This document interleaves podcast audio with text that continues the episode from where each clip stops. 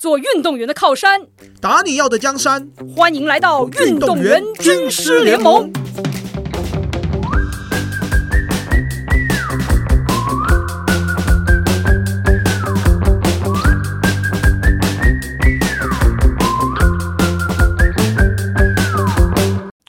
哎，晚上我们今天呢、既然时间已经是九月，要进入十月了嘛，对不对？我们的运动员军事联盟的第一季录制三个月，然后慢慢慢慢播，呃现在九月底，预计有可能这一季应该会播到十一月中吧。嗯，但是我们的录制差不多告一段落了，我们 准备要进入这个军事联盟的休赛期。但是是我跟完章的赛期。对，就我们的自己的本职工作的赛期即将开始，嗯，所谓的忙季要开始了，所以等于也是一个有趣的转换啊。那也是在这个时间点，正好，呃，在节目即将进入休赛期的同时呢，我觉得我们就像在聊运动员休赛期一样，呃，可以大家可以回顾一下今年第一季节目的发生的一些事情，然后呃复盘一下。然后我们也可以聊一聊，思考一下我们后面要怎么样去升级调整，然后等到我们预计可能一月份会再开始有新一季的节目的时候，呃，怎么样再更好的去准备新的一季的内容，好吧？所以我们今天还蛮不一样的，跟之前的有特定主题比较是，就闲聊一下，回顾一下，嗯，这段时间发生的一些事情。其实我觉得，就这段时间发生了蛮多一些不同的回馈嘛，包含了有一些学生或是社会运动员，好，或者是他可能是职业运动员，都会有一些不同的回馈，然后给我们。那我觉得，我觉得收到最大的回馈就是说，听完这个节目呢，可以建立运动员的健康心态。哦，这个这个角度是从谁给到反馈，或者说他是一个什么样的身份角色？这个角度呢，其实就是由我们的这个，就跟我一样是练田径，他是马拉松嘛。那现在是全台湾历年第二快的选手，他叫张家哲。那他是表示觉得是说，当听完这个节目，其实我们很常在讲说预防胜于治疗。但是如果今天运动员他听过这个节目之后，他可以去认识到很多不同的点。嗯，那这些不同的点，他学到，他记到他大脑里面当中，他就会有一个比较能够有一个好的健康的心态去面对所有事情，比较不会是遇到问题的时候不知道怎么样去解决这些问题。嗯那我自己在训练的时候也会听，嗯，那我自己听完之后，其实我自己是还蛮有感触的，因为当我在运动，比如说做慢跑，嗯。或是做一些重量训练的时候，那个声音啊，会把我带回到我曾经的一些时空背景，然后让我去想象到这些事情，甚至我也会想到说，诶，未来我会不会又遇到相同的事情？那我要怎么去有方法的去面对，然后去有调节的方式去解决？嗯，哎、所以你通常听的场景啊，是一边在做训练的时候，有时候会听。可能自己是运动员，我没办法形容那种感觉，但是你会发现在运动的时候听的时候，尤其又是听一些运动励志的一些节目，哦，或者是一些讲评，嗯你就很容易进入到那个背景或是那个嗯想象空间。嗯，所以可以调度你的这种投入的这种状态嘛？我我觉得会会调度出来，跟我们讨论的话题有关？会有关系，那个感觉会不一样。当然，这个就是我今天就是跟大家分享，其实我是在运动的时候听，我的身体、我的大脑其实更有反应、更有回馈的。嗯，因为我不知道各位听众是在什么样的情况下去收听我们的节目，嗯，但是我个人觉得我自己在运动，比如说慢跑嗯或者是做重量训练嗯这种核心肌群的时候，嗯我的身体会觉得进入到那种感觉。哦那反而是快跑的时候完全听不进去，所以不会在那种无氧运动的时候去听节目。像你这个，我觉得还蛮特别，因为你说这个是会有帮助你调度自己情绪投入的这种状态。因为有的时候运动员他训练的时候，因为他要有这种明确的感受自己身体的使用的时候，像有些时候他要专注在自己身体的反应啊、这些的姿势啊什么这些的，也许他可能一开始也不见得有这样的一个这种心力去接收新的讯息。那也许就是你在做一些相对你比较熟悉的运动啊、训练啊这些的，诶，你可能就是因为你已经身体的自动化已经够稳定的情况之下，那你可以把这个东西带进来，它可以成为一个帮助你进入那个情境的这种。我觉得会有帮助的，原因是因为哦我们在讲说我们运动它是一个需要高专注度的一件事情嘛，对不对？那其实有时候会需要借力使力，比如说你的教练在你旁边的时候，其实虽然他是一个外在，嗯，可是他反而有这个外在的一个人存在，反而更能够提高你在做这件事情的专注度。那我自己的想法是说，呃，我在听节目的时候，我们可能会聊到一些为什么要说不，嗯，或者是说我们去做异地训练的时候，嗯那我就会反思到我自己在做这些事情的时候，说我就会提到说，诶，那我为什么现在要做这个训练？嗯，那我做这个训练其实就是要帮助我变得是一个更好的运动员嘛。嗯，所以其实它是有一个反思的一个可能的，就是因为你听了这些事情，它跟你其实是有息息相关的，所以当下你就会觉得说，哇，那我现在正在做这件事情的时候，我是不是要更努力、更投入的做这件事情？就如同教练在的时候，多数的人他会更投入在做当下的运动。嗯，不过其实蛮好的，觉得我们开始做这节目就很希望是一个在空中陪伴运动员的一个角色。也知道很多时候大家会遇到很多的困难、不顺利的时候，其实会很多时候是比较孤独一点的，或者是你在做训练的时候，你会有些东西你也不知道，呃，从什么地方下手。我觉得我们在谈论的很多问题，其实大家可能已经听一季下一季，大概对不对十八集左右，可能大家都会发现我们很重复的在跟大家提到一些 提问的一些切入点。那很常聊到就是为什么去做一件事情，你做这个事情后面的目的到底是什么，那个逻辑是什么？那可能大家一开始听的时候会还会觉得说啊，就是哦是要这样想，或者说也许会对照说，诶，我自己是不是这样想？但是其实当你听了蛮多集之后，也许你就会发现哦。也许这个东西已经变成你自己的一部分，那这个是我是最想要掌声鼓励的地方，因为这个是表示你已经是另一个阶段的选手了，那你你的进步是已经是反映在你自己身上。但我觉得这个东西，如果当你发现，或者是我们还没说到的时候，你已经想到，这都是我们很乐意看到的一些改变。然后，如果真的能够帮助选手，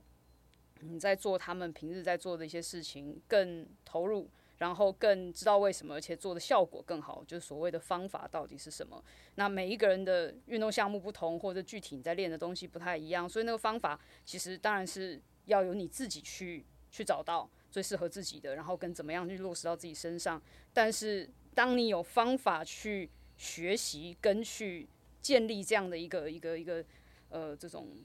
学习的模式的时候吧，我觉得那个东西是更能够留在你自己身上。然后你要学任何东西。其实我们都希望这个东西就变成你的能力的一部分。我自己现在有带一位选手嘛，嗯，那他现在是就读北一女，嗯，那以前也是我们全国的冠军，嗯，那他的专项也是田径，嗯，那他自己也才发现说，呃，可能开始诶、收听节目啊，或是接受不一样的一些科学化的一些训练，嗯，诶、原来他理解到了，就是说，诶、训练它是可以去内化，而且它是可以用文字。来叙述的，嗯，不单只是用我们的口语表达，嗯，或是肢体动作，嗯，那他发现就是说，在这样的过程当中，他更理解就是说训练的一些含义啊，或者是说他理解自己现在为什么要做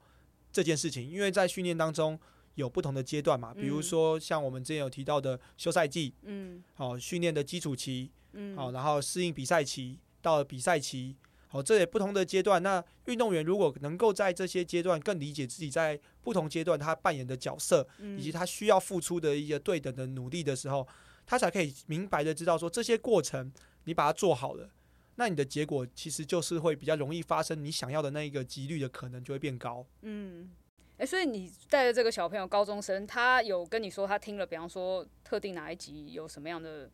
反应吗？或者是说就是比较综合的？其实比较是说，哦，原来事情可以这样想，嗯，就是这也是我觉得蛮多，就是运动员他们可能可能在思考上，过去可能都是或学校帮忙安排，诶，你接下来可能要去哪里，或者是说，诶，家长希望你去哪里，嗯，那这种比较都是植入直线性的思考，嗯，那比较不不是从各种角度去切嘛，嗯，那他就觉得说，哦，原来。我就算不一定要读体育班，嗯，我也能够对外寻求资源，因为他读北一女，他不是读体育班嘛。体育进了北女之后，他们是拆在各个班里面。对，拆在各个班里面，那他就是等于是找到我外部资源嘛。那他觉得说，哎，我们之前也有提到嘛，其实，在现在社会上，台湾其实已经有非常多的机构是可以让你去寻求到这些资质去做你想要做的训练。嗯，不单只是田径啊，你篮球、你棒球，其实都有很好的训练员。那你有没有去试着找到这些你想要突破的一些机会啦？嗯，因为在国外其实，呃，大家可能比较不太知道，国外服务顶尖运动员，那个薪资是很高的。不过在台湾目前可能因为台湾的职业化还不是这么的清楚，或者是在薪资的部分还不是这么的健全的情况下，比如说在国外啊，教职业运动员的收费是比一般的市民还要高，这是大家可能比较不太知道。因为我要服务的是顶尖的运动员，他的身体素质。他所需要的能力都是非于一般的人，所以如果今天我不够专业，没有办法去了解运动员的需求话，我是没有办法匹配这个薪资的。嗯，对，这不过在台湾目前在这个市场上比较刚好是相反，相反的意思是说，哦，我们服务职业运动员好像或者是服务运动员比较是做爱心去赞助他们，但在国外不是这样子的。对，在国外服务顶尖运动员，我相信这个玩家应该非常有体悟。不过我觉得这个东西哦，又回到一个事情，什么叫顶尖？我觉得这个字哦，我坦白讲，我觉得现在有点太泛滥使用。嗯，对，顶尖你是在哪里顶尖？对不对？你是在你的年龄层在台湾顶尖，还是在世界顶尖，还是在职业化的世界顶尖？所以这个词其实我觉得本身就是被使用的有点太宽泛了。学生运动员哦，所以在台湾的顶尖，就很多项目其实之后是不是还有出路，都还是一个问号。对不对？但是如果你是真的是世界顶尖的话，那又是另外一个级别的事情。学生运动员来讲，外部资源吧，就是确实现在有存在比较多的选项，但是我觉得也蛮务实的，就是你自己的预算是什么样的一个情况，那是不是有这样的一个资源条件去找到外部的资源？好，我们正好回来讲吧，就是运动员军事联盟所谓的打自己的江山，你就像你一个。主公，你刚开始你想要征服天下，但是你可能一兵一草，对不对？都没有招兵买马，你想办法真的是去招兵买马，就是用你自己的方式去创造一些资源，然后去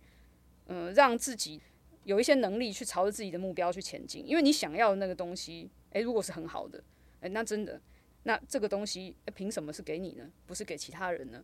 对不对？那如果你要争取到那些你想要的东西，那你势必要拿出一些匹配的能力条件。那所谓的那些能力条件，就是会回到那你这个东西要怎么来？你可以从现在我现在所在这个起点，跟我真的想要去的那个地方，诶，那从那边终点倒推过来，就像我们要去任何一个地方导航，对不对？它都是一步一步一步告诉你，哦，这里左转，右那里右转，然后最后。反正会走到终点，那你真的要找到你现在要怎么走的时候，很多时候是从终点往回倒倒倒倒倒回来，现在这个地方，然后就知道说，哦，那我现在该怎么走，很难去做到一步登天，它是要一步步往那边发展，就是，嗯，对吧？千里之行始于足下，大家很常听到的，一步一步开始。但是我觉得就是开始有大家有这样的一个想法，然后敢去想，我觉得这个是最重要的，就是先敢去想自己真正想要什么。在意什么？那你自己有想法了，有意愿了之后，那再来谈怎么做。因为这个东西其实对所有人来讲，大家都是经历过开始的时候，还有经历过就是不太懂的时候。但是你也看到很多杰出的人才真的做到那一步，其实也都是一步步走出来的。完账，我其实刚刚听完你这一件事情啊，我其实心里在之前前，因为我们这几有一段时间没有碰面。那刚好前一阵子，我们知道篮球世界杯刚结束嘛，对不对？那离我们最近的日本队，他们取得了这个奥运资格，所以在这个网络上啊，大家就泛泛讨论，就是说《灌篮高手》这个漫画对他们小朋友哦，或者是篮球员的一些影响，你怎么看待这件事情？我觉得，我觉得确实是啊，我觉得确实是，我觉得不光是篮球，你看日本足球，你看就是以前是足球小将翼大空翼的故事。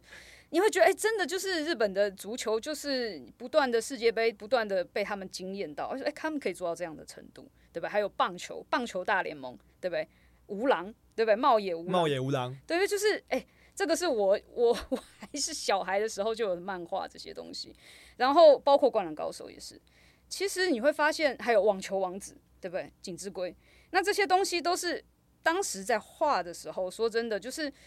可能在他们画出来的时候，那当然它是动漫，对不对？大家看，然后先就是觉得很热血，但是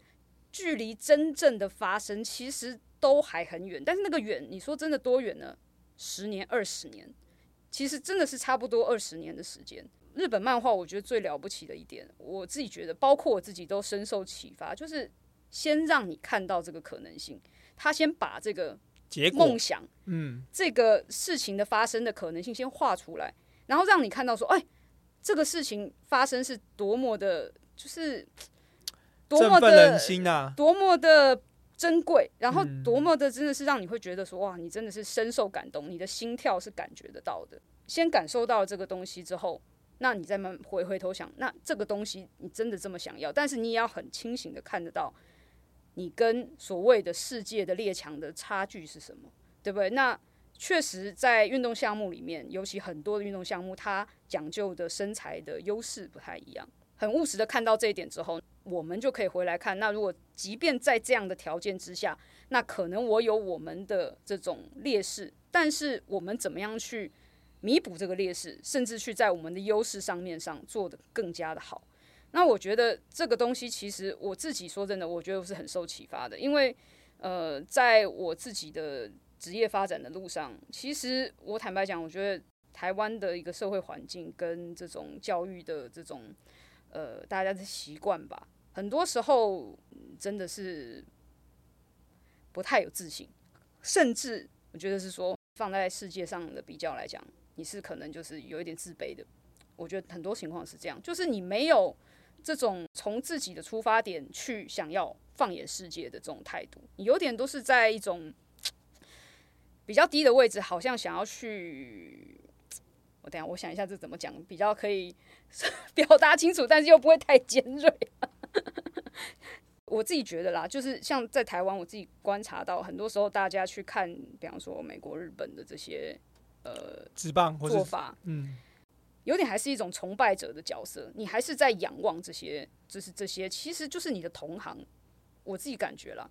那我觉得好的事情是在于说，其实现现代的这种运动科学的进步已经逐渐普及了，真的不是什么秘密。然后其实这个东西也可以看得到，为什么像日本它可以做得到，就是因为方法，当这个事情已经不再是秘密，很多就是你做还是不做，那你有没有效率的去落实到你的运动员身上，而且是从什么时候开始就落实下去，因为才能更深层的把这些能力就是出现在选手的身上嘛。他绝对不是就是一步登天的，他也不是很突然的，他其实是很长时间的累积的。那当你有这样的一个态度的时候，其实你才是真正的说要奔着那个目标去去去跟跟他们竞技。然后，当然你是要学习呃对方的长处，对不对？但是有些时候这么讲好，就像去比赛好了，你是抱着一个学习者的态度，当然学习者很好，你是可以学，但是你其实很多时候你是去比赛的，你是去竞技的，对不对？就像大家可能会有印象说，之前 WBC 今年哦，那个在日本队要跟美国打冠军之前，大谷翔平在休息室跟日本队的运动员就是集体的去喊话，其实那段话非常值得大家拿出来看的，就是说你。我们成长过程中都崇拜这些人，这些名字可能都是家喻户晓，甚至我们是仰望的对象。但今天我们要把这些东西放下，我们是来竞争的，我们的目标是要做到我们自己最好，然后做到我们自己想要的那些东西，甚至打败对手。那这个东西你是你是抱着这样的一种，我觉得完全就是不卑不亢。那这个东西其实我自己是觉得是非常好的一个东西，而且真正的优秀的、顶尖的，真的是世界顶尖的、行业顶尖的，他其实的态度其实就是这样子的。我说真的，我觉得在台湾是很少见的。我觉得会不会是呃，我看到的啦，台湾的运动员可能比较没有办法去了解自己的核心能力，以及在竞技过程当中的核心竞争力，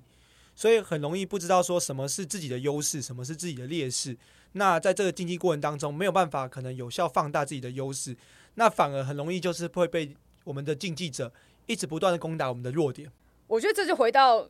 你是不是足够了解你自己，跟了解你的对手，对吧？我们就是《孙子兵法》诶你看这个是中华文化的精髓，知彼知己，知己知彼，然后百战不殆。百胜呃，其实不是百战哎百胜，不是是百战不殆。哦，它其实原句是百战不殆，就是是百战不殆，不殆是不输。所以你知道自己，你了解自己，你又了解你的对手，其实你就是立于不败之地，但不担保你一定赢。那其实真的去读那个兵法里面，他其实说你真的要赢，其实很多时候就是你把你自己做好了，然后基本上你不会输。但是往往对手比你先犯错，就是你赢的契机。是，所以那是相对而论的。那这个东西其实也是回到体育竞技，这个也是很真实的，就是你是不是足够了解你自己，我的优势到底什么，我劣势是什么，那对手的是什么？有些时候不是一击打倒对手，有些时候你是让对手，对不对？就是犯错，呃，让对手就是又不舒服的去回应，嗯就是很多时候，比方说头打对决哦，你不是一定要三阵打者，而是让他不好打，打不好，对不对？就是很这个变成就是有不同层次的东西。那你是不是对这个球本身，对这件事情本身的理解的深度，你可以了解到这个层面的不同，然后包括所谓的现在大家。就是很多球类运动就会有数据进来哦，什么分析这些，魔球理论，在做很多的选择跟决策的时候，不是那么的随机的，你是根据很多的，尤其是现在越职业的，呃，在台湾可能都还没有做到这么细职棒，但是你到日本职棒啊、美国职棒，就是各个球团之间，然后如果我真的要去了解你的打击的习性或是投球习性，这个东西都是呃非常容易可以得到，甚至他们很多比赛就是你这一局上完上去打席结束下来，马上平板就看，可以马上快速的 review 这个东西。那我觉得这又会回到真正到那个水平的竞技，你去 review 那个东西，你可以看出什么东西来吗？你看得懂吗？那这个东西就变得很多很深层的，就是所谓的你对事情的理解能力、阅读的能力。其实这种东西很着重在日常的养成的，因为我们之前在最早的时候，你有提到嘛，就是国外的球探来到台湾，然后跟你说的就是说，诶，他认为台湾的球员的本能可能似乎要加强。嗯，那你刚刚提到的这些东西，其实都是日日常的养成嘛。因为当我进入到比赛那种高张力的时候，我要马上去解读这些事情的时候，其实是很本能的。那其实就是你的一个能力，它就是你能力一部分，只是它不是一个外显的一个能力。那这个部分确实就是我在我看来，我觉得是台湾的运动员在这方面是确实很缺乏的。然后，但是我觉得恰恰也是为什么我们做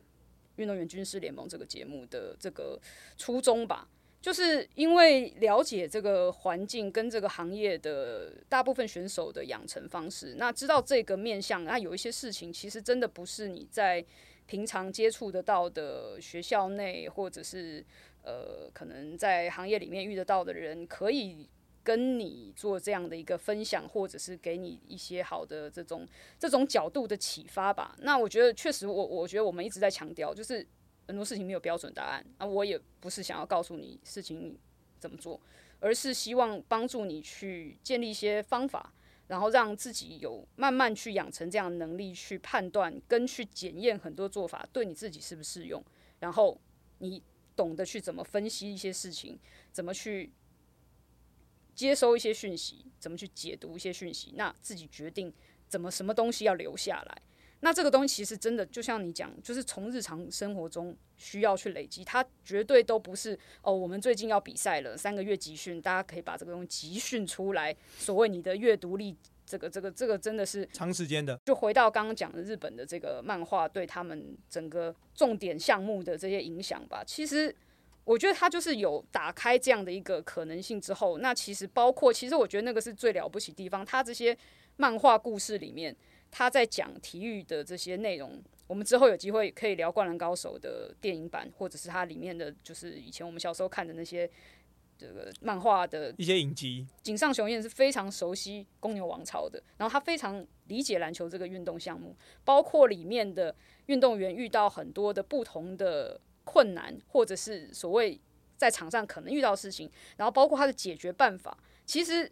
很多东西都非常对应得上所谓的运动心理的一些逻辑。其实那些东西，我觉得都会潜移默化的给到所谓的读者，你就是很自然就会觉得说啊，就是它像真的发生一样。其实我觉得它是一个非常就是深呃感同身受。如果我是一个运动员，我觉得也不一定是运动员，一般人看都有一种，比如说在社会上的经历啊，他都有一些可能语言上的或是一些呃鼓励上的，然后你就会觉得说哇。怎么跟我遇到的一些情境，不一定是运动场上的情境，可是生活当中的情境有那么一点相似。是，因为我自己也不是运动员嘛，但是我就喜欢体育。我像今年去看《灌篮高手》的电影的时候，就会回想很多以前的事情。然后因为时间又过了，跨度很长，当时我也只是一个国中生，那现在我已经在体育行业做十几年了。那也跟很多的不同运动员合作过，然后我自己的状态各方面，其实我突然之间就意识到一个事情，其实是《灌篮高手》那个时候就留下来给我的，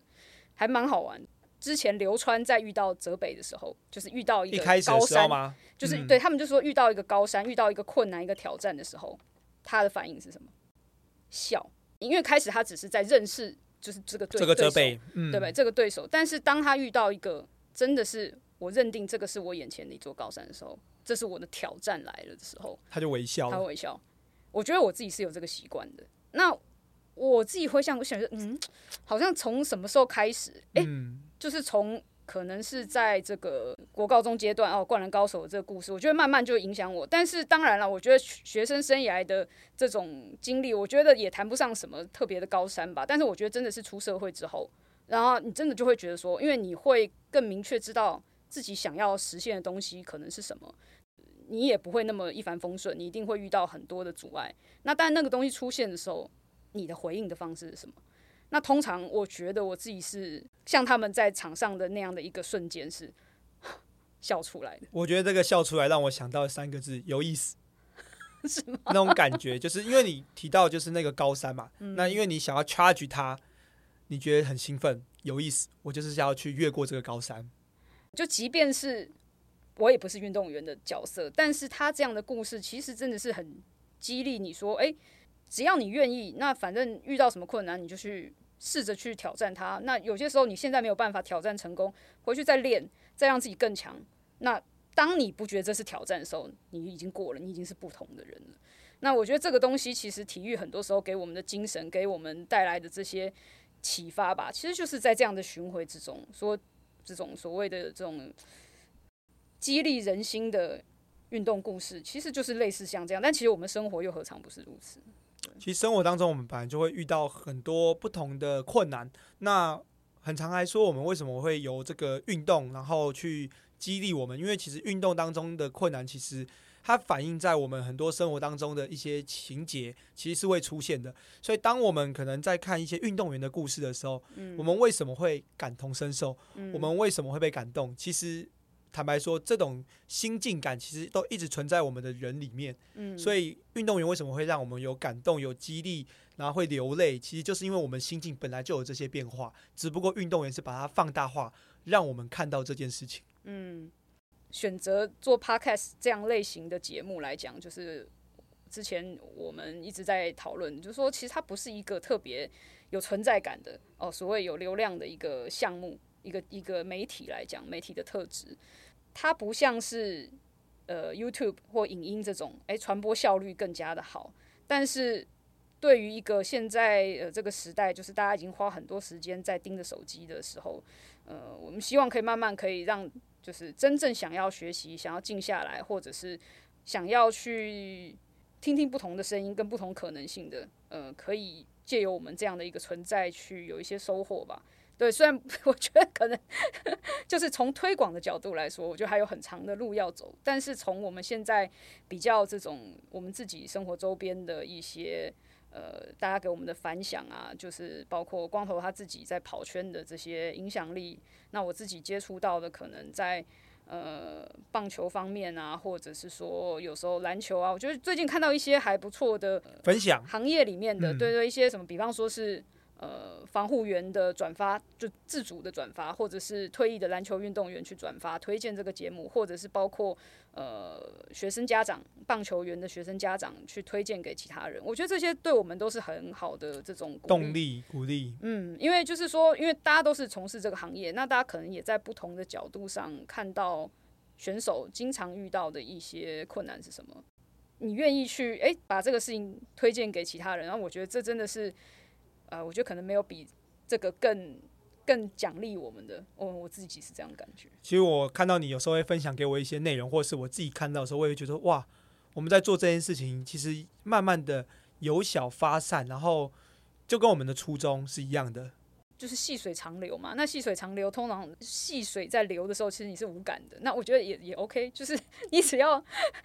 就是稳定的有流动。嗯，保持一个流动，然后持续输出好的东西，然后这些东西说真的，我希望我们做的事情是没有时效性的，就是说过了一段时间，呃，过了再回头听，对对，你你就是随时都可以去听这些内容，就只要你感兴趣，只要你想听，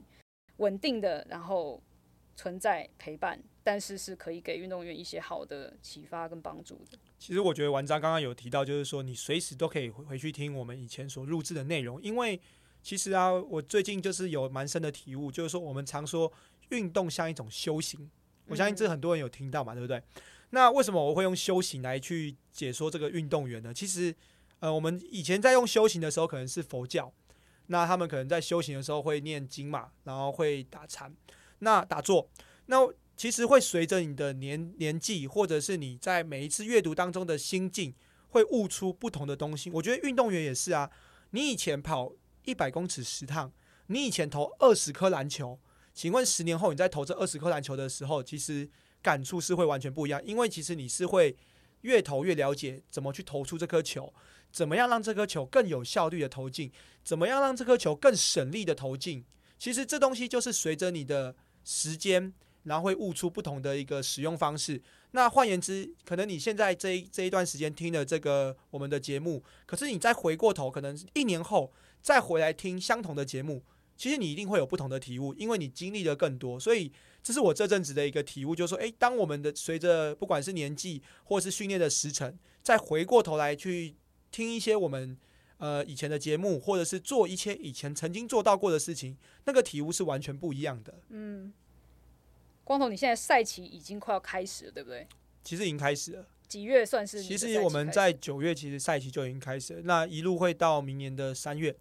那当然不外乎明年会再去一次首尔马拉松嘛。嗯。那在首尔马拉松之前会先比一场半马。嗯。那都会以国外赛事为主，因为在国外的时候，相对那个第一个是竞争性，相对第二个是专注。因为你在国外的时候，你更去，因为毕竟毕竟我在台湾身份比较多嘛，所以其实要顾的事情是会就是前前顾后顾这样子。那在国外我就可以好好专心，就是专注在我的比赛当中。那当然第三个就是也有提到，就是说我们也希望让。我自己的本职是跑步教育推广，所以明年我也会跟国际的这个四大健身证照的其中一个单位去合作做跑步专项的一个呃在教育学分的一个课程。嗯，对。所以那你在今年的这个新的赛期，作为运动员身份的这个赛期，你自己的目标是什么？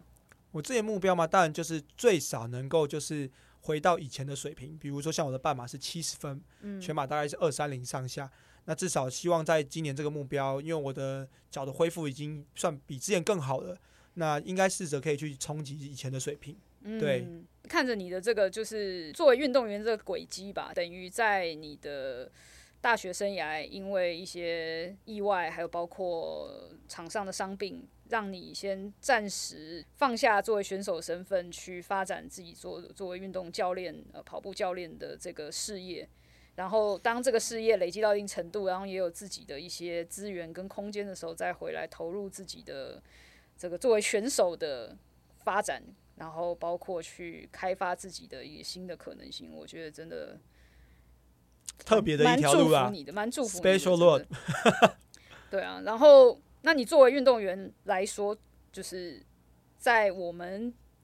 录节目的这三个月，甚至在呃录节目之前。闲聊的三个月，你觉得这半年来，你觉得你跟去年的想法有什么变化吗？我觉得不同的层面，不单只是我作为运动员，我觉得作为教练这两个角色，我觉得我都是因为有这个节目的一个连接，我觉得是更有提升的。以作为运动员来说的话，其实你会去更认识自己的身体，然后更往心房里面去试探。呃，很多的运动员其实可能不太敢试探自己的心房，原因是因为。你知道最内内心的深处永远是最脆弱的，嗯，但我们常，呃，我自己常给自己一句话，就是面对恐惧就是面对自己，嗯，因为往往你不愿意面对恐惧，你其实就是不愿意面对你自己，嗯，那我觉得反而在这个运动员军事联盟当中，我反而是更能够勇敢的面对恐惧，那同时这代表的我面对我自己的强度也变高了，嗯，那作为一个教练呢，其实因为我们其实，在教导、指导别人或者是在引导别人的时候。那这些都也是要有方法的，嗯，那怎么样去对于学生做出提问，来得到我想要的答案，或者是说怎么样给学生好的一个方向？其实，在解读事情这一块，我也觉得是比以往更能够有逻辑的去操作。嗯嗯，对，说到教练的这个听众的身份来讲，我昨天才听到一个说，高中级别的篮球教练哦，说因为听了我们的节目，鼓励安排选手去学英文，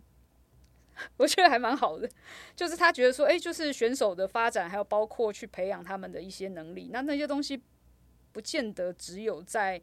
球场上或赛场上或是技术面的东西，而是怎么样去培养一些好的。呃，素质能力，然后可以在很多方面都可以去应用得上的。是，然后这个东西其实说真的，如果那些所谓的素质，或者是我们之前在讲所谓软实力这种东西，一旦有了，其实你要做任何事情，我觉得都不是什么什么阻碍，就是所谓的没有天花板，我觉得就是这样的一个状态。其实真的就是你准备的够多，也许你在当下不一定用得到，但当哪一天。你面对到那样子的挑战的时候，这些你曾经准备的东西，它可能就会变成是你立即的武器，让你大显神威。所谓的本能，那怎么去提高本能？那本能其实来自于你日常在做很多事情。那当那些东西内化到一定程度，你是连想都不用想，他身体直接给你的回应，那个东西都是非常真实，而且那个东西才真的是你的能力上的护城河。所以。我觉得我们在做这个事情真的是蛮有意义的，就不管这个这个这个所谓的这种回想如何吧，就是专心做我们自己认同的事情，然后，但是我们也同时很愿意接受大家的一些各种回应吧。然后，我觉得我们希望就是细水长流、稳定的、健康的做这件这叫什么事情？爱心事业。运动推广，运动推广，运动推广。好了，带有爱心的推广，呃，体育啊，运动，就是 我觉得对我来说啊，这是一个教育的事业。是，好吧，那就是运动员 军师联盟第一季我们要完结了。好，运动员军师联盟的第一季准备跟大家说拜拜了。对啊，期待我们下一季见喽。好了，下次再见，在几个月之后了。希望大家这个。二零二四年，Happy New Year！先跟大家预告就对了，先跟大家那个祝贺。好了，没有了，就是对，再说了哈。OK，谢谢大家，好，拜拜。